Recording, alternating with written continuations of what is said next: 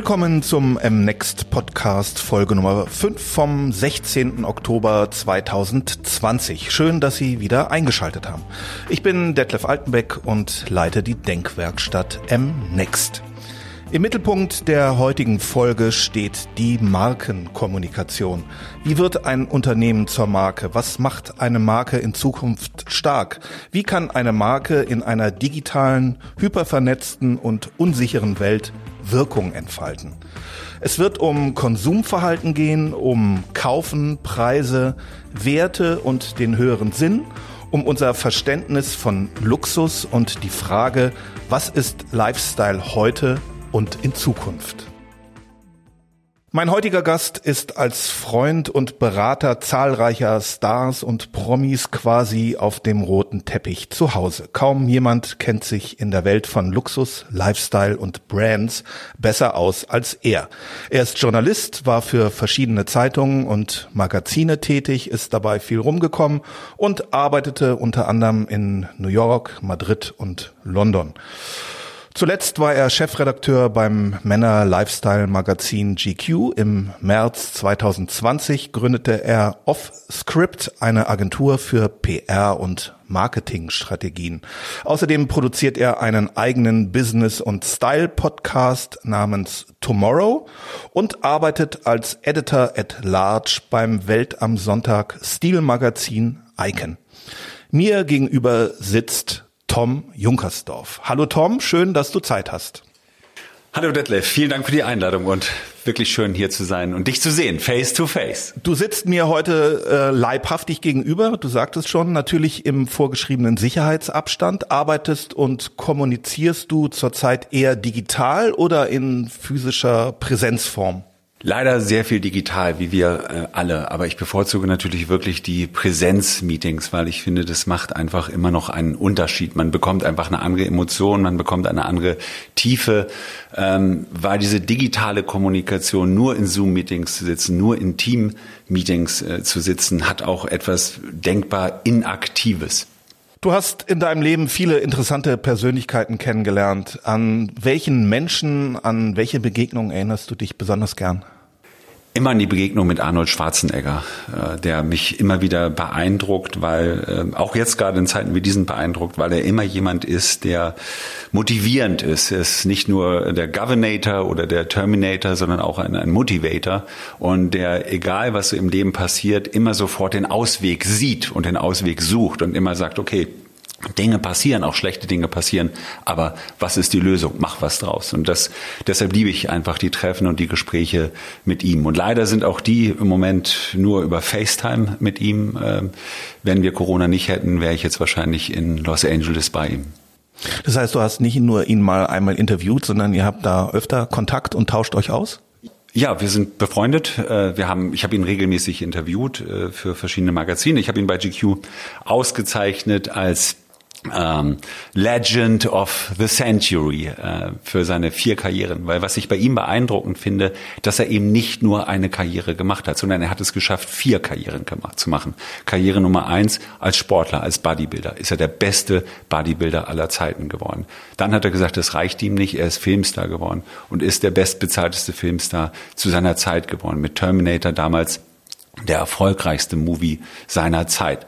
Dann hat er gesagt, das reicht ihm nicht, jetzt will er Politiker werden und ist äh, Governor geworden von äh, Kalifornien, fünftgrößte Econ äh, Economy der Welt und hat gesagt, das reicht ihm auch nicht und jetzt will er noch äh, äh, Klimakämpfer werden und setzt sich global ein für den Klimakampf und ist da eine eine wichtige und starke Stimme in dieser Zeit und das muss ich sagen bewundert mich bewundere ich und das beeindruckt mich sehr tief, es zu schaffen in einem Leben vier Karrieren zu machen. Und wem würdest du gerne begegnen, dem du noch nicht begegnet bist? Ehrlicherweise Barack Obama, äh, weil ich gerne von ihm wissen möchte, wie unerträglich es sein muss, wenn man acht Jahre lang der wichtigste Mensch oder vermeintlich wichtigste Mensch auf dem Planeten war. Man hat acht Jahre äh, äh gearbeitet und, und äh, die, versucht, die Welt zu verändern. Und dann ist man äh, raus aus dem White House und muss mit ansehen und muss ertragen, wie der Nachfolger alles zerstört, was man aufgebaut hat und nichts von dem übrig lässt, was man geschaffen hat und äh, wirklich da sitzt und äh, ich würde ihn gerne fragen, wie sich das anfühlt. Wie, wie, wie erträgst du das? Was macht das äh, mit dir? Kannst du uns vielleicht exklusiv eine Geschichte aus der Welt der Prominenten anvertrauen, die noch nicht allgemein bekannt ist? Könnte ich sicherlich viele. Frag, von wem möchtest du was wissen? War ein Versuch, ich glaube, ich komme da nicht weiter. Ja. ja. Ist es heute äh, leichter, berühmt zu werden, beispielsweise, wenn ich jetzt so auf die Influencer in den sozialen Netzwerken gucke? Es ist viel leichter, ähm, heute berühmt zu werden, weil heute Kommunikation anders funktioniert als noch vor vielen Jahren. Vor vielen Jahren waren wir alle abhängig, dass es immer ein sogenanntes Medium gibt, was uns berühmt macht. Ich bin beispielsweise Journalist und als ich meine Karriere gestartet habe, wollte ich eigentlich als erstes ein eigenes Magazin machen. Und da war ich 18 und hatte ein Sportmagazin entwickelt. Es war auch alles soweit gut. Ich konnte es nur am Ende nicht drucken und ich konnte es nicht vertreiben. Das waren zwei Dinge, äh, wo ich äh, das Setup nicht hatte. Ich hatte keine Druckerei und ich hatte keinen Vertrieb, also konnte ich mein Magazin nicht machen. Wenn man früher ein äh, Filmstar werden musste, musste man darauf hoffen, dass man entdeckt wird von einer äh, Filmcompany. Ähm, ich habe äh, lange im Bereich Entertainment, auch im Bereich Musik gearbeitet. Wenn man ein Musiker war, musste man hoffen, dass man bitte, bitte von MTV und Viva entdeckt wird. Ansonsten ist die Karriere vorbei. Und heute brauche ich nur noch eins, mein eigenes Device. Ich brauche mein Handy und damit kann ich Kommunikation von jedem Ort dieser Welt steuern, zu jeder Zeit. Ich bin so unabhängig wie noch nie zuvor. Und das ist die Chance für jeden, zu entscheiden, möchte ich ein Star werden, möchte ich ein, ein Superbrand werden. Jeder kann das für sich machen und das finde ich einfach ähm, eigentlich den schönsten, schönsten Moment und die schönste Zeit auf der Welt, diese Unabhängigkeit, die nie dagewesene Unabhängigkeit. Du sprichst von einer redaktionellen Gesellschaft. Es ist eine redaktionelle Gesellschaft, weil jeder, äh, der kommuniziert, ähm, kann global kommunizieren. Das hat es äh, vorher nicht gegeben. Ich möchte gerne ein Beispiel nennen ähm, aus der Musikindustrie. Es, Bands haben vor zehn Jahren, 15 Jahren haben sie Songs gemacht und wollten berühmt werden. Und dann haben sie Videos dafür gemacht. Und dann haben sie die Videos in MTV und Viva geschickt. Und bei MTV und Viva gab es immer am Montag die Konferenz. Und dann wurde entschieden, wie gut oder schlecht das Video ist. Und dann, ähm, wenn es richtig gut war, dann kam das in diese, die Hot Rotation, dann wurde das fünfmal pro Tag gespielt. Wenn es nicht so gut war, wurde es nur dreimal gespielt.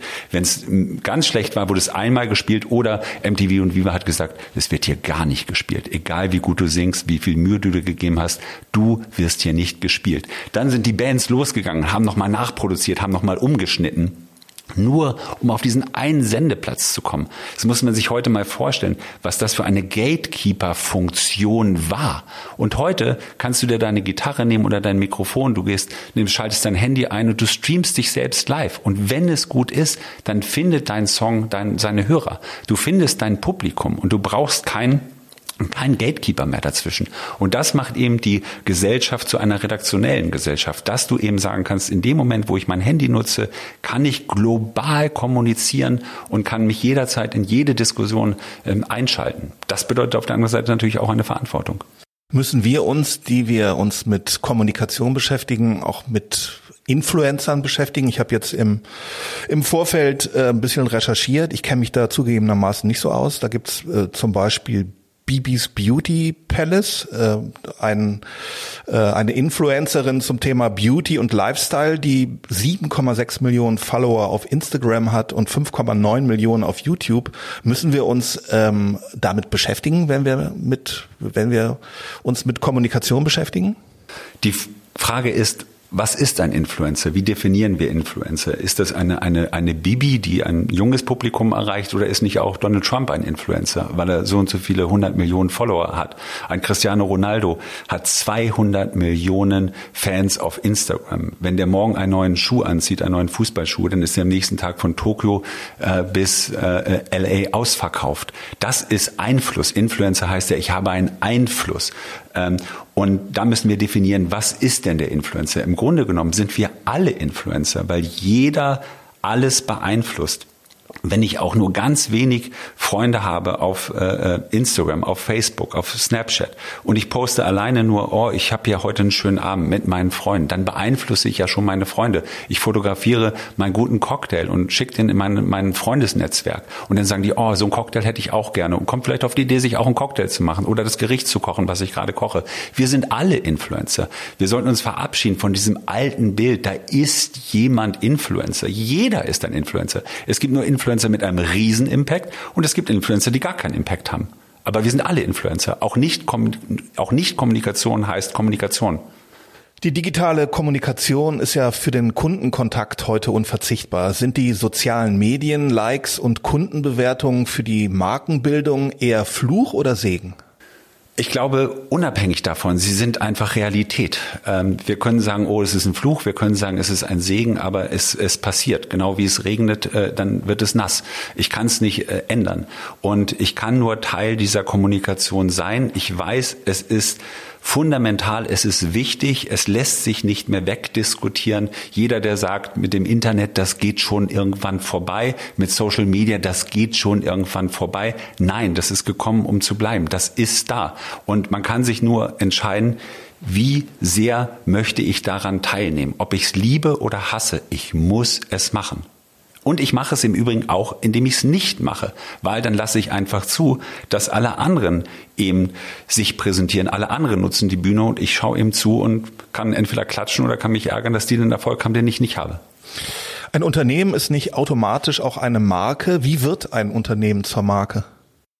Ein Unternehmen wird zur Marke, indem es äh, kommuniziert und klar kommuniziert, für was es denn eigentlich steht, dass es eben auch eine Haltung hat, dass es eben nicht nur ein Produkt hat. Produkte kann heute jeder herstellen, Produkte herzustellen, ist so einfach wie noch nie zuvor. Aber eine Marke zu sein, heißt ja, äh, man hat eine Haltung, man steht als Brand für etwas. Und das ist halt zentral für Unternehmen heute klar zu machen, dass sie mehr sind als ein Produktlieferant, weil die sind beliebig, die gibt es überall. Aber Menschen entscheiden sich heute für Marken, weil sie sich damit identifizieren, weil sie den Style der Marke mögen, weil sie die Idee der Marke mögen, weil sie den Spirit der Marke mögen. Und das braucht einfach eine besondere Kommunikation, die am Ende eine, ein ganz starkes Signal hat. Und dieses Signal ist Haltung. Hat sich die Markenkommunikation in den letzten Monaten durch die Corona-Krise verändert? Gibt es sowas wie Markenkommunikation vor Corona und nach Corona? Absolut. Es gibt genau diese zwei Welten. Es gab eine Markenkommunikation vor Corona und es gibt eine danach und es gibt nichts dazwischen. Und alles, was davor war, zählt heute nicht mehr. Das können wir einfach deleten, löschen, vergessen, brauchen wir nicht mehr, wird es auch nie wieder geben. Wir haben eine völlig neue Zeit und die Zeit bedeutet gerade für Unternehmen, gerade für Brands, zu lernen, dass man Kommunikation ownen muss, dass man Content kreieren muss, Ideen äh, kreieren muss, die man selbst besitzt und selbst steuern kann.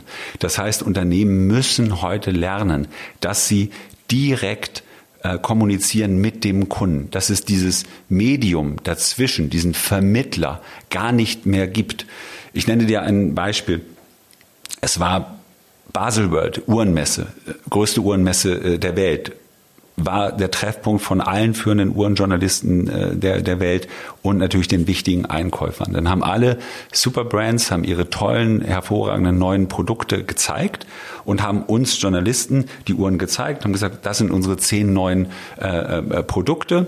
Dann haben wir uns angeschaut, haben gesagt, ach, die sind ja sehr schön und Nummer sieben werden wir mal veröffentlichen in der GQ oder wo auch immer und haben dann für sie die Kommunikation übernommen. Und wir haben dann unseren Lesern erklärt, warum diese Uhr jetzt so besonders ist und warum man die doch bitte schön kaufen sollte. Aber dieses Event findet heute nicht mehr statt. Es findet die Basel World nicht mehr statt. Es findet kein Autosalon in Genf mehr statt. Das heißt, du musst heute, wenn du deine Uhr, dein Auto verkaufen möchtest, musst du dich direkt an den Endkunden wenden. Und das heißt, du brauchst eine völlig neue Idee von Kommunikation.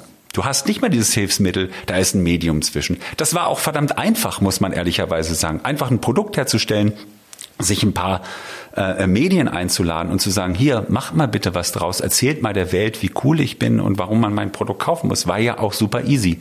Aber diese Zeit äh, ist vorbei. Heute ist es nicht mehr easy. Gesichter und Personen werden bei der Markenkommunikation immer wichtiger. Muss ein CEO heute auf die große Bühne, siehe Elon Musk und die Inszenierung der Marke Tesla? Absolut. Heute werden von einem CEO ganz andere äh, Skills erwartet. Es fängt schon an durch die Digitalisierung, dass wir gezwungen sind, ständig äh, Zoom-Meetings, Team-Meetings zu machen, Livestreams zu machen. Heute sind CEOs mehr denn je vor der Kamera oder vor dem, vor dem iPad. Sie sind mehr zu sehen. Das hat es ja vorher äh, gar nicht gegeben, dass man in dieser Intensität in Livestreams war, die global zu sehen sind und die oft auch aufgezeichnet werden und für immer bleiben. Das heißt, ich muss mir als CEO ja Gedanken machen, wenn ich in einen Livestream gehe, äh, wie sehe ich aus, welchen Look habe ich, wie präsentiere ich mich, was ist meine Botschaft und ich muss natürlich auch wissen, was ist die Gefahr, dass ich nicht etwas sage, was im nächsten Moment ein Shitstorm auslöst und vielleicht mein Brand sehr beschädigt oder meine Karriere äh, beschädigt. Das heißt, man muss heute als äh, CEO ein, ein Top-Kommunikator äh, sein und man ist heute als CEO auch wirklich der äh, oberste Ambassador seiner eigenen Marke. Das ist ein völlig anderer Skill, als es vorher war. Warum hat sich das deiner Meinung nach so verändert? Es hat sich durch die Kommunikation verändert, weil heute Kommunikation eben nur noch digital ist und weil Kommunikation heute automatisch äh, global ist und weil wir in einer Welt leben, die visuell ist wie niemals zuvor, weil es niemals vorher so einfach war, von jedem Platz dieser Welt ein Video zu machen und das maximal zu verbreiten. Und das bedeutet mit Videos erreiche ich auch die meisten Menschen. Wenn ich heute noch einen, einen, Newsletter verschicke oder eine Pressemitteilung, erreiche ich ja nur noch einen Bruchteil dessen, was ich erreichen kann durch ein, durch ein schönes Bewegtbild. Also gibt es die Opportunity für jeden zu sagen, wenn ich eine maximale Reichweite haben will, mache ich ein Bewegtbild. Aber um dieses Bewegtbild, um dieses Video auch gut machen zu können, muss ich auch wissen, was ist mein Inhalt, was ist meine Botschaft und das Wichtige, gerade bei uns natürlich im Bereich Luxury, äh, wie ist mein Look? Passt das einfach auch zu dem Brand? Ist da auch ein Brand Fit? Das ist ja extrem wichtig. Wenn ich eine Uhr verkaufen möchte, die 80.000 Euro kostet oder ein Auto, was 150.000 Euro äh, kostet, dann muss ich als CEO auch so aussehen, wie jemand, der sowas glaubhaft vermitteln kann, dass man dieses Produkt jetzt zwingend braucht.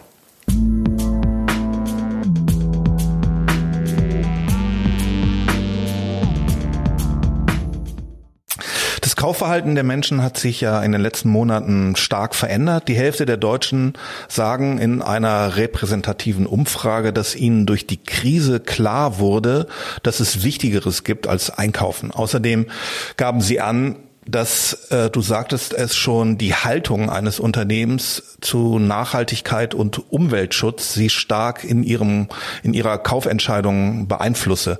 Zudem ist es ihnen nach eigener Aussage wichtig, dass ein Unternehmen auch glaubwürdig nach seinen Werten und äh, Prinzipien handelt. Verschafft sich ein Unternehmen mit dem Aufzeigen seines höheren Sinns und seiner Bedeutung für die Gesellschaft, mit dem Zeigen einer Haltung einen Wettbewerbsvorteil? Ist das gut für die Markenbildung oder ist das Zeigen, dass man fair ist, ökologisch nachhaltig produziert und sozial und gesellschaftliche Verantwortung übernimmt, nur ein Hype, eine vorübergehende moralische Modeerscheinung?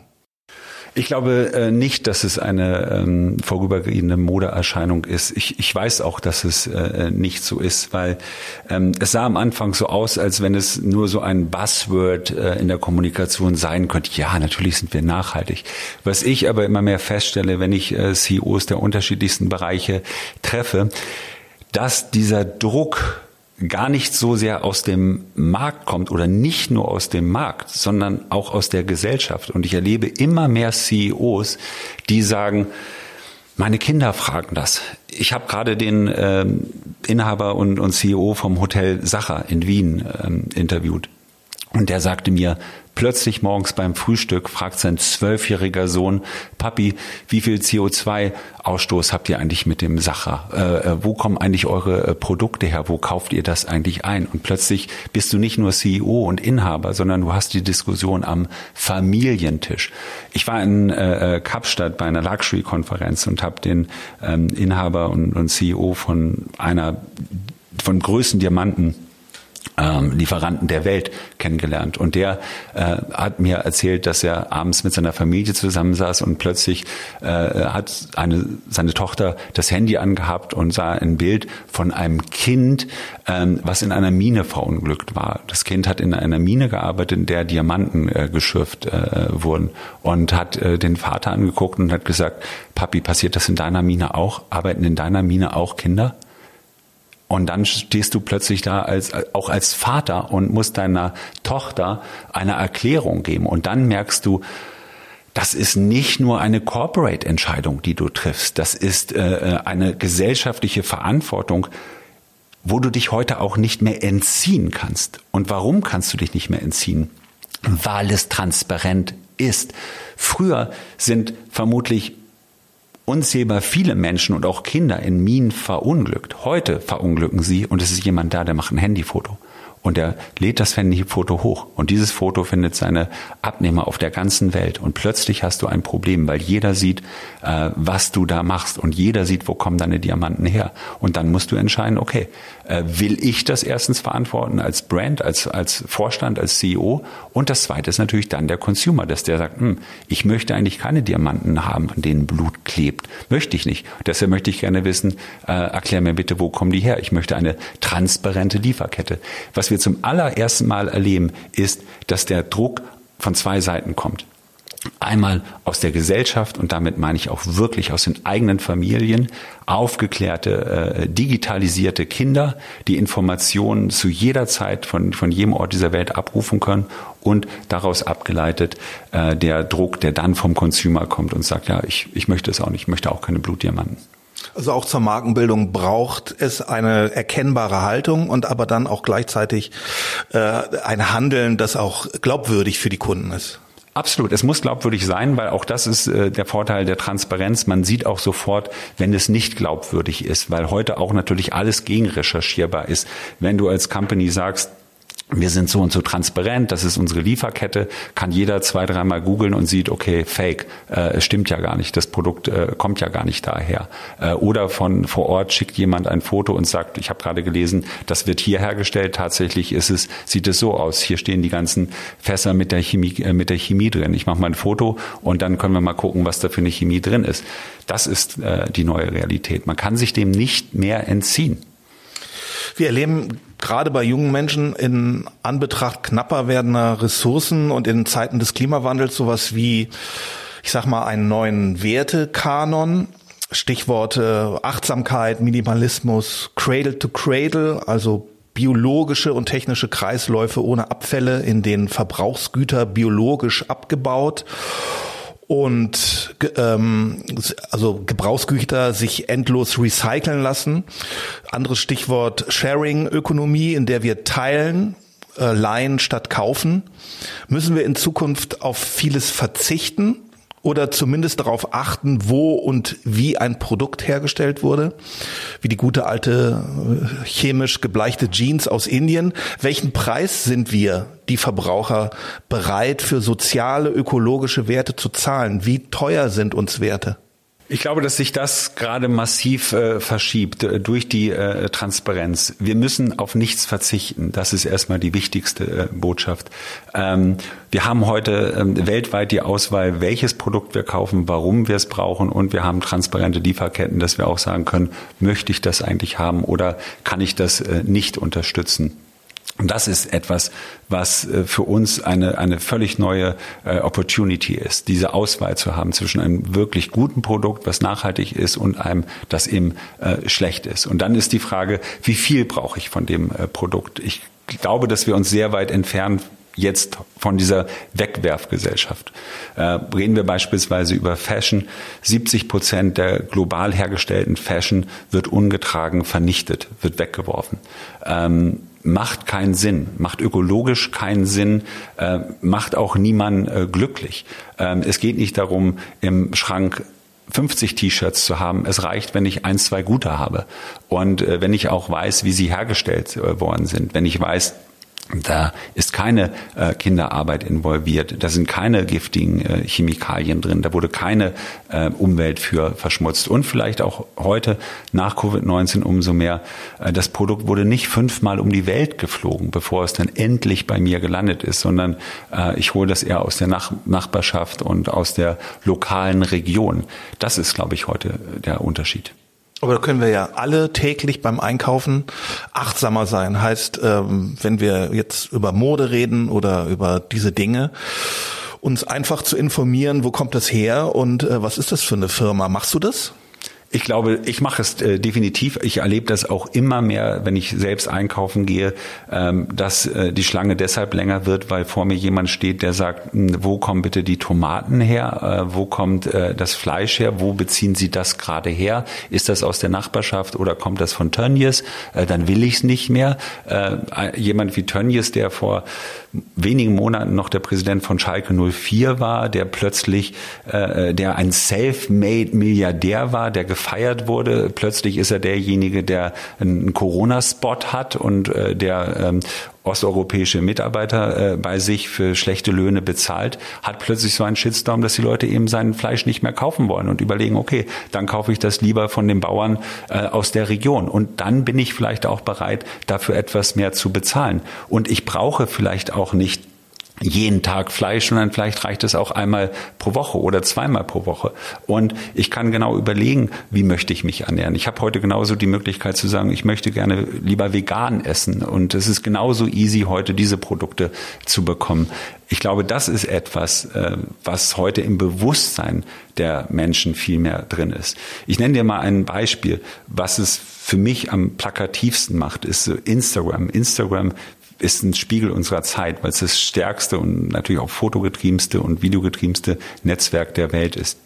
Vor einem Jahr ähm, gab es noch überall diese Fotos I'm on the way to LA. Ich bin auf dem Flug nach irgendwohin. Mir geht es äh, gerade gut. Luxusurlaub. Ich, Leute haben ihren Urlaub ausgesucht, nicht mehr nach dem Ziel, was sie wirklich sehen wollten, sondern nur, was ist Instagrammable? Wo kriege ich viele Likes? Ah, ich muss nach Bali, da gibt es den Wasserfall, da muss ich mich vorstellen, mein Foto kriege ich mehr Likes äh, äh als in der heimischen äh, äh, Badewanne. Ähm, und da wurden äh, Ziele nach ausgesucht. Heute bitte einen Blick mal auf Instagram. Da gibt es keinen mehr, der solche Fotos macht, weil jeder, der die Fotos macht, kriegt sofort äh, einen Hashtag nach dem Motto, äh, äh, denk mal ans Klima. Äh, äh, was hast du für einen für einen äh, CO2-Ausstoß? Was bist du für eine Umweltsau? Heute kann man diese Fotos äh, nicht mehr posten und wenn man sie postet, kriegt man nur noch einen äh, bösen Hashtag.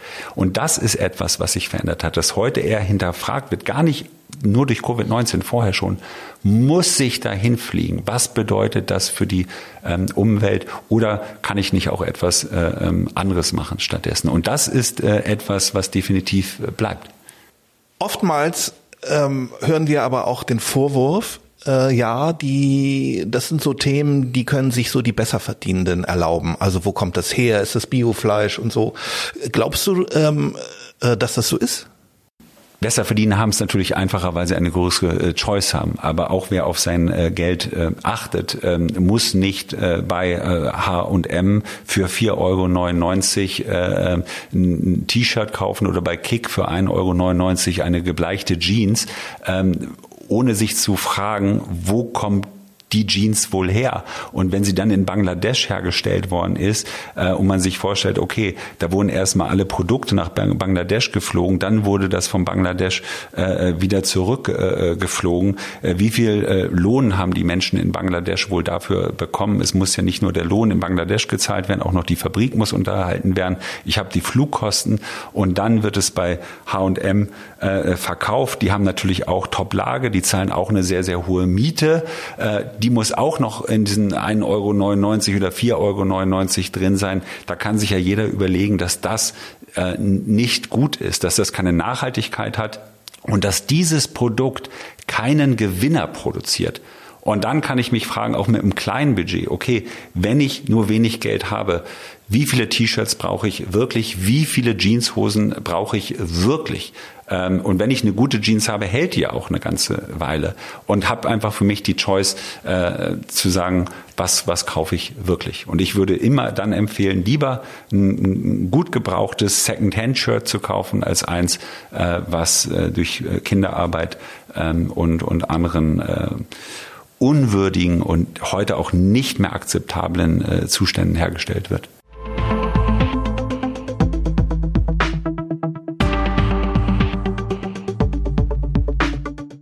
gerne das Thema Luxus äh, mit dir besprechen. Die Luxusbranche kannte in den letzten Jahren ja nur eine Richtung, nämlich Wachstum.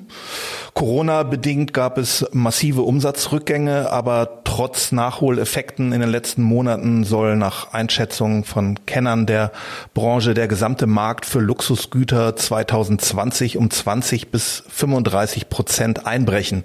Viele haben nach eigener Aussage keine Lust mehr auf Luxus oder halten es zumindest für nicht mehr angemessen, Luxus zur Schau zu stellen.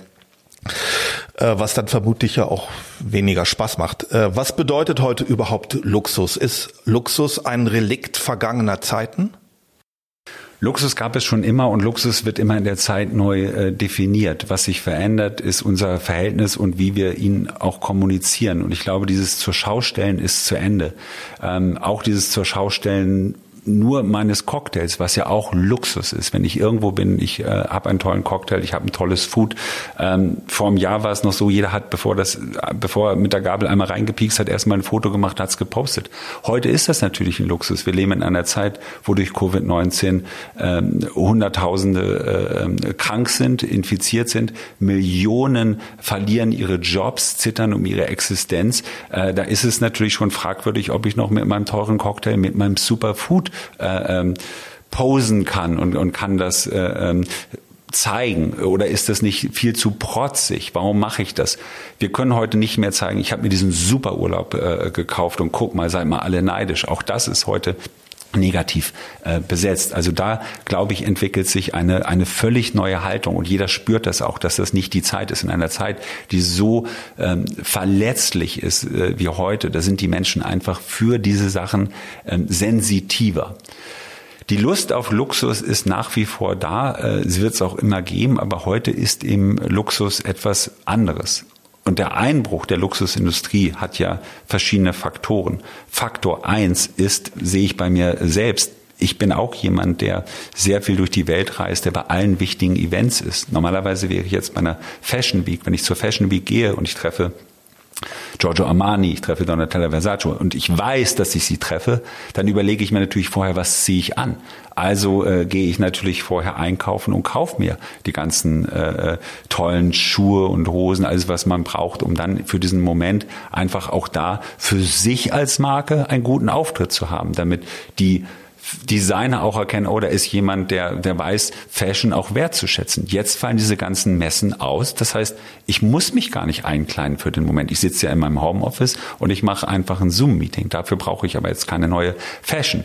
Wir sind jetzt äh, zum Year-End. Year-End heißt normalerweise, jetzt kommen die ganzen großen Gala-Veranstaltungen von, von Bambi bis Goldener Kamera, äh, GQ Man of the Year Award. Das heißt, man braucht äh, Red Carpet Garderobe. Äh, Frauen brauchen äh, äh, für jeden Anlass in, in einer gewissen Position, in der sie sind, einen, einen besonderen Look brauchen sie jetzt nicht mehr, weil diese ganzen Veranstaltungen ausgefallen sind. Wir sind alle nicht mehr so viel am Reisen. Wie oft haben wir es erlebt, dass wir am Flughafen sind und sagen, oh, mir ist ein Knopf abgefallen, ich brauche ein anderes Hemd oder äh, ich brauche noch mal äh, eine, eine Krawatte, weil ich habe sie vergessen heute Morgen, als ich einen Flug kriegen wollte.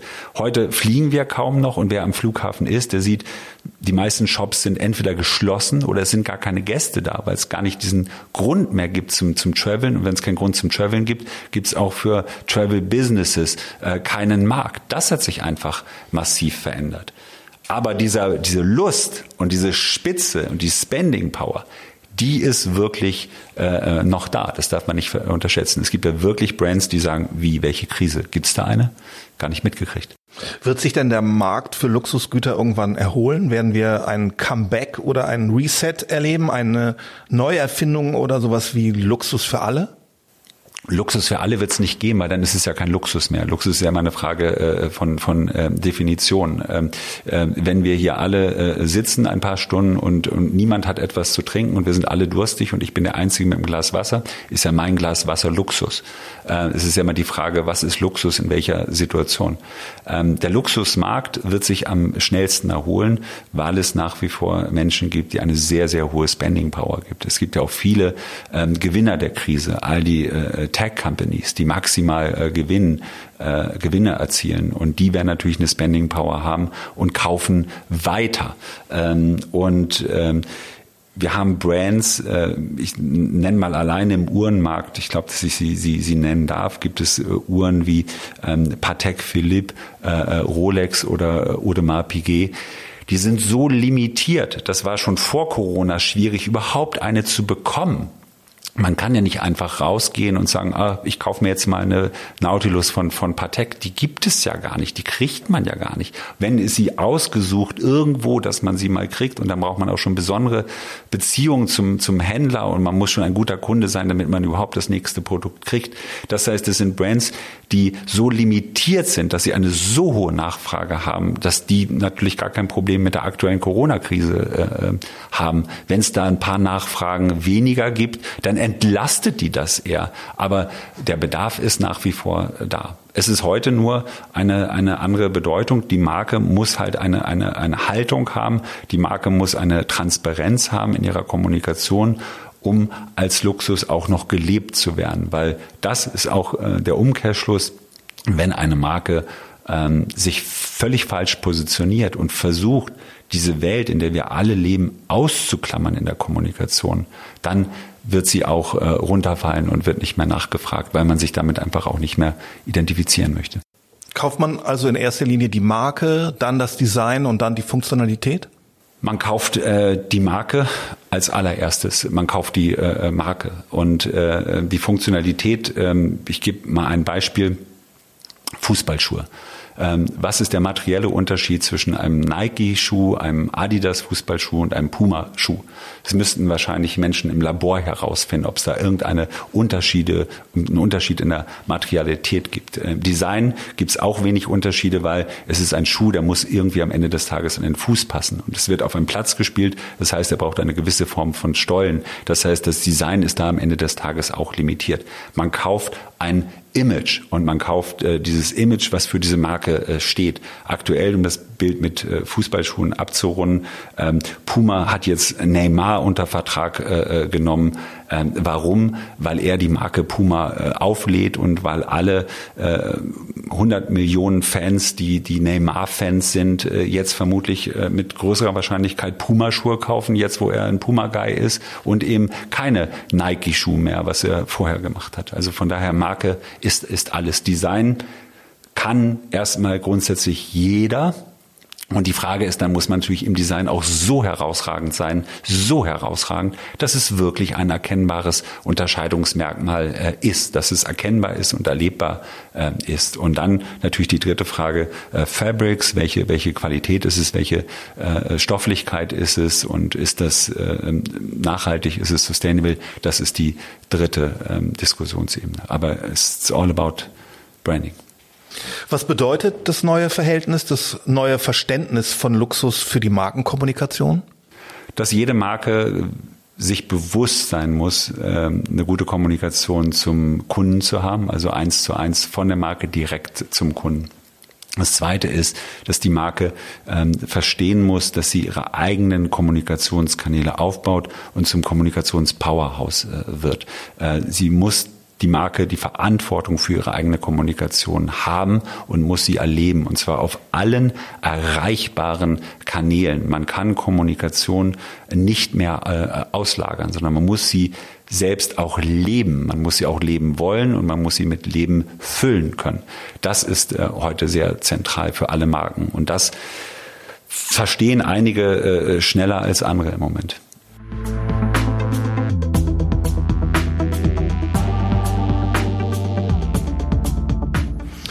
Die Frau als erotische Projektionsfläche für Konsumgüter hat er beispielsweise ausgedient. Ich weiß auch nicht, ob schnelle Autos oder beispielsweise Sportarten Golf, Tennis, Formel 1 noch zeitgemäße verkaufsfördernde Bilder an die Verbraucher senden können. Äh, wie siehst du das? Welchen Lifestyle findest du bei der Markenkommunikation zeitgemäß? Ein Lifestyle, wo es darum geht, mehr Purpose zu zeigen als das eigentliche Produkt. Ähm, Beispiel dazu ähm, Automotive. Ähm, Automobil geht es natürlich äh, heute nicht mehr um PS-Leistung und Beschleunigung äh, von 0 auf 100. Erstens, weil es heute äh, in, Zeiten von Sustainability und Nachhaltigkeit nicht mehr passen würde. Das Zweite ist, dass es eh nicht mehr als Unterscheidungsmerkmal wahrgenommen wird, weil heute jeder, der sich ins Auto setzt, sagt, ja, ich gebe dann Gas und dann ist es schnell. Aber dieses Gefühl, ob das nun in, in fünf Sekunden von 0 auf 100 beschleunigt oder in acht, äh, ist auch für die meisten nicht mehr relevant, weil sie dann vielleicht sowieso im Auto sitzen, nebenbei, wenn sie Beifahrer sind, noch Mails checken oder einen Livestream machen und gar nicht mehr so sehr sich mit der Faszination Beschleunigung auseinandersetzen. Und auf der anderen Seite hat das Auto natürlich einen völlig neuen Purpose jetzt als Safe Place, weil es natürlich in der Zeit von Covid-19 ein Platz ist, äh, der virenfreier ist.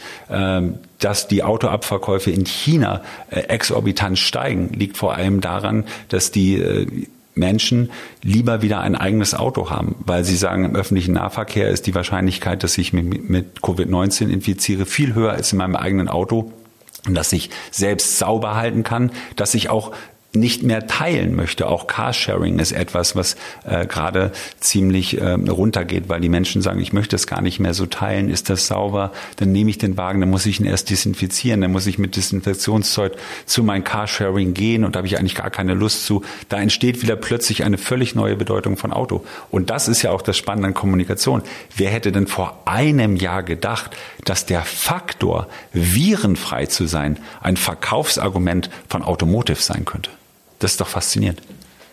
Und es gibt ja so ein Lifestyle, Haus und Garten, sage ich mal. Wir leben ja doch gerade gezwungenermaßen in so einer Zeit eines neuen Biedermeiers. Wir bleiben zu Hause, machen uns zu Hause alles schön, äh, pflegen alles, räumen auf und misten aus. Ähm, ist das äh, so ein, so ein Lifestyle-Trend, der anhält? Ich glaube, einer, der sich sogar verstärken wird, Detlef, weil es ändert sich ja noch eins grundsätzlich, unsere Art, wie wir arbeiten. Äh, wir arbeiten immer mehr remote. Wir werden nie wieder alle zurückkehren ins Büro. Nicht mehr äh, five days a week, sondern vielleicht ein Tag, zwei Tage. Wir werden alle Remote Days haben. Wenn ich jetzt sagen kann, ich muss ja eh nur noch einmal die Woche oder zweimal die Woche ins Büro, dann muss ich ja gar nicht mehr in der Stadt wohnen. Und ich muss, wenn ich mir die Stadt ja nicht leisten kann, ist man ja bisher an den Stadtrand gezogen, Stadtränder wurden immer größer, muss ich ja eigentlich auch gar nicht. Ich kann jetzt ja viel weiter rausziehen, weil ich muss ja eigentlich nur noch einmal die Woche äh, reinfahren.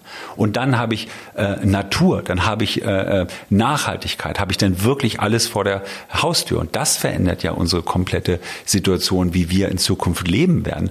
Und es ist auch faszinierend, dadurch, dass wir natürlich alle von zu Hause arbeiten, müssen wir uns ja auch äh, ganz anders ähm, organisieren vom, vom äh, von der Innenarchitektur. Ich brauche plötzlich ein, ein Arbeitszimmer, was funktioniert. Vorher war es doch oft so bei Leuten, dass sie gesagt haben, ah, dann ist da noch so ein kleines Zimmer, das nutze ich als Arbeitszimmer und könnte aber auch mal Gästezimmer sein. Heute verbringst du da die meiste Zeit deines Tages, die meiste Zeit deiner Woche äh, da drin. Du brauchst wirklich ein Arbeitszimmer, was funktioniert, wo du sagst, da fühlst du dich auch wohl, da kannst du kreativ sein. Das heißt, wir verändern ab jetzt die Art, wie wir Mietwohnungen suchen und wie wir in, in, Zukunft Häuser bauen. Dass wir sagen, in einem Haus, in einer Mietwohnung muss auch immer ein Workplace sein.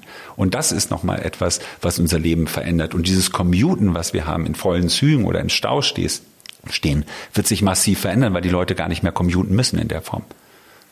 Und es wird nicht im Herbst nächsten Jahres alles wieder wie vorher?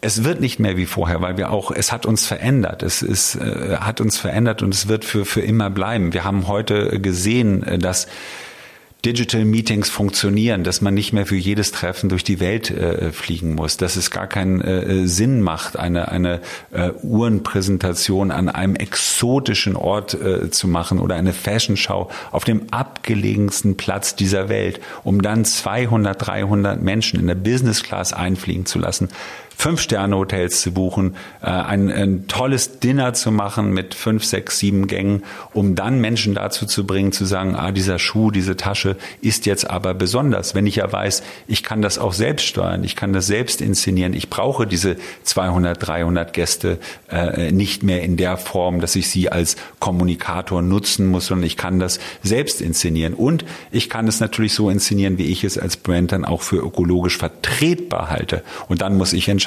wiederum, will ich durch die Welt fliegen oder mache ich es lieber an einem Platz, wo ich eine etwas bessere äh, Ökobilanz für mich habe. Und am Ende des Tages natürlich einfach auch noch Budget spare. Das darf man ja auch nicht vergessen, was dieser ganze Zirkus auch äh, gekostet hat. Was heute eine, eine Fashion Show kostet, da reden wir von Millionen, äh, die eine Fashion Show kostet. Und heute digital, äh, äh, da reden wir von ein paar hunderttausend. Äh, das ist einfach ein Riesenunterschied, wie man das inszenieren kann. Ein Modehersteller, der jetzt Anzüge macht und Krawatten, äh, wird sich auf jeden Fall umstellen müssen. Das ist interessant, dass du sagst. Ich hatte ein Gespräch mit Ingo Wills, das ist der Designchef von Hugo Boss. Und Hugo Boss Markenidentität ist Anzüge. Und Ingo Wills als Designchef sagt, der Anzug gehört ins Office, aber er gehört nicht ins Homeoffice. Das sagt der Boss von Boss. Und das ist ja meine eine klare Ansage. Und das heißt, unser Dresscode wird sich komplett äh, verändern. Er verlagert sich ins, ins Homeoffice. Er hat sich am Anfang, wir wussten ja nicht, wie lange dauert das, zwei Wochen, zwei Monate. Jetzt wissen wir, Homeoffice wird für immer sein. Die Frage, wie viele Tage in der Woche wir im Homeoffice sind, ist heute eine zentrale Frage. Das Zweite ist aber, wir müssen ja nach wie vor auch noch so ein Gefühl haben, dass wir Business machen. Also nur im Jogginganzug rumzusitzen, hat man auch dann irgendwann das Gefühl, ich bin nicht im kreativen Arbeitsmodus. Man hat das Gefühl für sich selbst, man braucht auch so eine Art Uniform, dass man sagt, so jetzt bin ich im Business. Aber diese Uniformierung wird heute anders sein. Man hat andere Materialien, man hat Materialien, die bequemer sind. Man hat ein bisschen mehr äh, Jersey, man hat ein bisschen mehr vielleicht Kaschmir, wenn man es sich leisten kann, oder eine weiche Baumwolle, damit es einfach äh, ähm, gemütlich ist, aber auf der anderen Seite äh, ist es immer noch stylisch. Das ist wichtig, eine, eine Balance zu finden zwischen Style und äh, it feels comfortable for me. Es muss aber mehr easy sein. Also das wird sich äh, äh definitiv verändern. Das bedeutet aber auch für alle äh, Fashion-Hersteller ein völlig neuer Markt, der völlig neu designt werden muss. Ich, nur das Beispiel Schuhe. Wenn ich so viel Zeit im Homeoffice verbringe, brauche ich keine Straßenschuhe mehr. Das heißt, äh, äh es gibt eine völlig neue Nachfrage nach äh, Schuhen. Was ist eigentlich der richtige Schuh fürs Homeoffice. Das ist etwas, was sich auch massiv verändert. Und bei den Sportarten, was ist da der jetzige Lifestyle? Ähm, Fußball funktioniert nach wie vor. Fußball funktioniert auch äh, ohne Zuschauer, äh, weil es einen einfach sehr starken TV-Markt hat. Und die spannende Frage ist, werden die eigentlich jemals zurückkommen oder sagen die, ach nee, es war doch ganz schön, jetzt auch mal am Wochenende zu Hause zu sein. Und ach Mensch, jede Woche da unterwegs mit dem Club bei Wind und Wetter und dann spielen die so schlecht. Will ich da eigentlich noch ins Stadion? Das kostet auch so viel Geld und jetzt habe ich hier zu Hause den schönen Grill. Ich habe mir die Wohnung schön gemacht. Vielleicht fühle ich mich jetzt hier viel, viel wohler. Das heißt, dieses Live-Publikum, das müssen wir erstmal feststellen, ob das überhaupt jemals wiederkommt oder ob wir einfach so entwöhnt sind. Also auch bei, sagen wir, Thema Messe, Tagung, äh, da siehst du auf jeden Fall auch nach der Corona-Zeit einen Rückgang. Absolut. Diese Messen in der Form wird es äh, nicht mehr geben. Sie braucht es auch nicht mehr zu geben. Äh, Präsenzmessen sind ja ohnehin bis auf weiteres abgesagt. Messe Frankfurt, größter Messehersteller der Welt. Ähm, haben bis Ende März alle Präsenzmessen jetzt schon abgesagt. Da reden wir schon von Ende März 2021. Ähm, und das ist ja eine Perspektive, die zeigt, wo geht es denn hin? Und nochmal, Warum soll ich denn als Autohersteller, warum soll ich denn als Porsche, warum soll ich denn zum Genfer Autosalon gehen? Um denen zu zeigen, dass ich einen neuen Porsche gemacht habe, dann fahre ich jetzt nach Genf, stelle mein Auto dahin. Was habe ich davon? Ist, ist Genf ist eine Messehalle, wie jede Messehalle auch. Was habe ich da für einen Vorteil? Ich kann Leute einladen, die kann ich aber auch überall woanders einladen. Ich kann kommunizieren. Ich kann ja mittlerweile direkt mit meinen Kunden kommunizieren. Ich brauche gar nicht mehr die Leute, die für mich mit dem Kunden kommunizieren. Das heißt, du hinterfragst heute überhaupt überhaupt die Funktion einer, einer jeden Messe? Und für mich war es eh immer die Frage der Sinnhaftigkeit nach solchen Messen, weil wenn bei einer Messe eh 100 Aussteller sind, Wie will man denn da durchdringen? Dann hat man nur noch eine Durchdringung, die man in Sekunden messen kann. Aber man hat ja gar nicht mehr die ganze Aufmerksamkeit. Wenn ein, ein Kunde daherkommt, ein Consumer, und der sieht 100 Autos, der wird sich am Ende höchstens noch an ein oder zwei erinnern. Das heißt, man hat ja so eine Competition um Zeit und Aufmerksamkeit und Attention, äh, die eh keine gute Gewinnprognose verspricht. Würde jetzt ein Unternehmen ähm überlegen, okay, wir können jetzt keine Präsenzmesse machen, sondern äh, wir gehen jetzt ähm, mehr, überlegen uns, wie ein digitales Messeformat aussieht. Würdest du das empfehlen oder komplett andere Alternativen überlegen, wie man ein Produkt äh, darstellt? Der Nachteil bei digitalen äh, Messen und Präsentationen ist ähm, vor allem, es fehlen Emotionen. Punkt eins. Und das Zweite, es fehlen Bilder. Ähm, ich war ähm, jetzt als Keynote-Speaker bei äh, Bits and Brezels ähm, eingeladen, der ähm, äh, Gründermesse.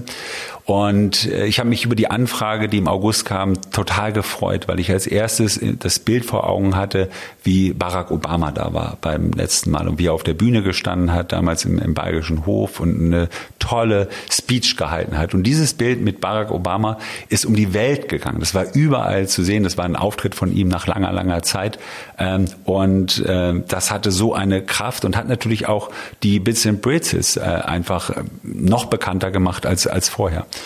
Jetzt war diese Konferenz Digital Only. Ähm, wir wollten ins Studio gehen. Ich hatte als mein Gesprächspartner den CEO von IWC, Chris Granger Hare, eingeladen und kurz vorher hieß es, drei Tage vorher, ihr dürft nicht beide ins Studio, es darf nur einer und einer muss zugeschaltet werden wegen Covid-19-Bestimmung. Dann haben wir es digital gemacht. Und es hat digital funktioniert, aber zwei Dinge. Es gibt keine Bilder.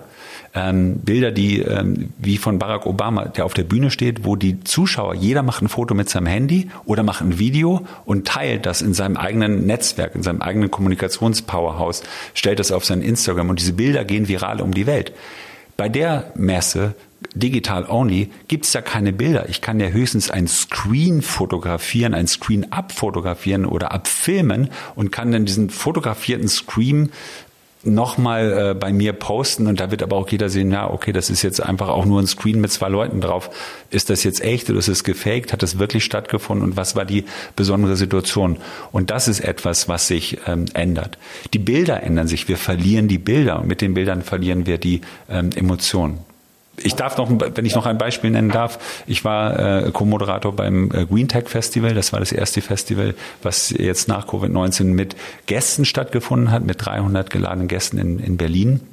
Und ich habe co-moderiert und ähm, ich hatte ähm, die ganze Zeit ähm, die Stage Managerin im Ohr, äh, die immer, wenn ich ein Interview machen wollte, wenn ich einen Gast befragen wollte, äh, da waren tolle Gäste wie Nico Rosberg und so, war immer Keep Distance, mehr Abstand, Tom, mehr Abstand, mehr Abstand. Du darfst nicht an die Leute ran, damit keine Bilder produziert werden, die gefährlich sind nach dem Motto, hier ist der nächste äh, Corona-Hotspot. Du musst den Abstand halten. Und auch auf dem, wir haben kein Red Carpet gehabt, sondern ein Green Carpet. Weit auseinander, more distance, more distance. Dann stehen die Leute so weit auseinander, dass natürlich das Bild am Ende überhaupt keine Emotionen mehr hat und überhaupt keine, keinen Wert mehr hat, weil da stehen einfach zwei Menschen mit maximalem Abstand vor einer Wand, wo ein paar Logos draufgeknallt sind. Und das hat natürlich für keinen jetzt eine besondere äh, Bedeutung. Und das ist, was wir verlieren. Wir verlieren die Bilder, wir verlieren die Emotionen. Und die Kunst, um jetzt deine Frage zu beantworten, ist natürlich etwas zu entwickeln. Was kann es beides? Also klassisch diese Hybridlösung. Wie kann ich einen kleinen exklusiven Rahmen machen mit ein paar wenig nach Corona-Verordnung zugelassenen äh, Gästegrößenordnungen stattfinden lassen, den ich gleichzeitig aber natürlich digital auf allen Möglichkeiten ausspiele. Das ist, glaube ich, das, wo im Moment alle dran arbeiten und für sich den Königsweg suchen. Aber führt das dann nicht doch nach Corona wieder zur Präsenzmesse, um wieder Bilder zu haben? Ich weiß nicht, ob Präsenzmesse das richtige äh, Wort ist. Kleine exklusive Events. Äh, ich gehe von aus, dass wir dafür noch ein Wording äh, finden werden. Aber Messe klingt ja immer groß, klingt nach Masse, Messe, Masse. Äh, es wird kleiner sein, es wird ähm, exklusiver äh, sein. Wie aus meiner Einschätzung heraus alles nach Covid-19 kleiner und exklusiver sein wird, dass man sich immer wieder überlegen will, wird, möchte ich mich überhaupt in diese Masse stürzen oder was wird der nächste Virus sein? Das ist, glaube ich, das, was bei uns äh, bleibt. Der Governor von New York äh, hat es sehr, sehr gut gesagt. Wir werden alle ein, ein äh, Post-Corona-Trauma haben ähm, weil jeder weiß, das ist jetzt einmal passiert und man weiß, das kann auch wieder passieren. Und wir sind einfach nicht mehr sicher. Nach Covid-19 kann Covid-20, 21 kommen, whatever. Äh, und das äh, bleibt in unseren Köpfen und in unseren Herzen. Abschließend eine schwere Frage mit der Bitte um eine leichte Antwort. Wie sieht die Welt in zehn Jahren aus? Wie werden wir leben? Wie wird der Lifestyle 2030? Der Lifestyle 2030 ist ähm, nachhaltig, äh, sustainable, ähm, Wertschätzung, wertschätzend sein mit äh, vielen, vielen Menschen, die Haltung zeigen. Danke, Tom, dass du hier warst. War mir ein großes Vergnügen. Vielen Dank für das Gespräch. Vielen Dank für die Einladung, lieber Detlef. In der nächsten Folge wird es um den Ausgang der US-Wahl gehen, über die Macht der Bilder, Wirkung, Manipulation und den Wert von Fakten und Ehrlichkeit um die Frage, was können wir, die wir uns mit Kommunikation beschäftigen, vom US-Wahlkampf und von Donald Trump und Joe Biden lernen. Mein Gast wird Julius van der Laar sein. Er ist Kampagnen- und Strategieberater mit langjähriger internationaler Erfahrung. Im US-Wahlkampf 2012 hat er beispielsweise für Barack Obama gearbeitet. Heute berät er politische Organisationen und Unternehmen in der Entwicklung von Kampagnen sowie deren Umsetzung. Schwerpunkt seiner Arbeit ist die strategische integrierte Kommunikation, Positionierung, Mobilisierung, Kampagnenmanagement und Storytelling. Wenn Ihnen die Sendung gefallen hat, dann abonnieren Sie unseren monatlichen MNext Podcast und empfehlen Sie uns weiter.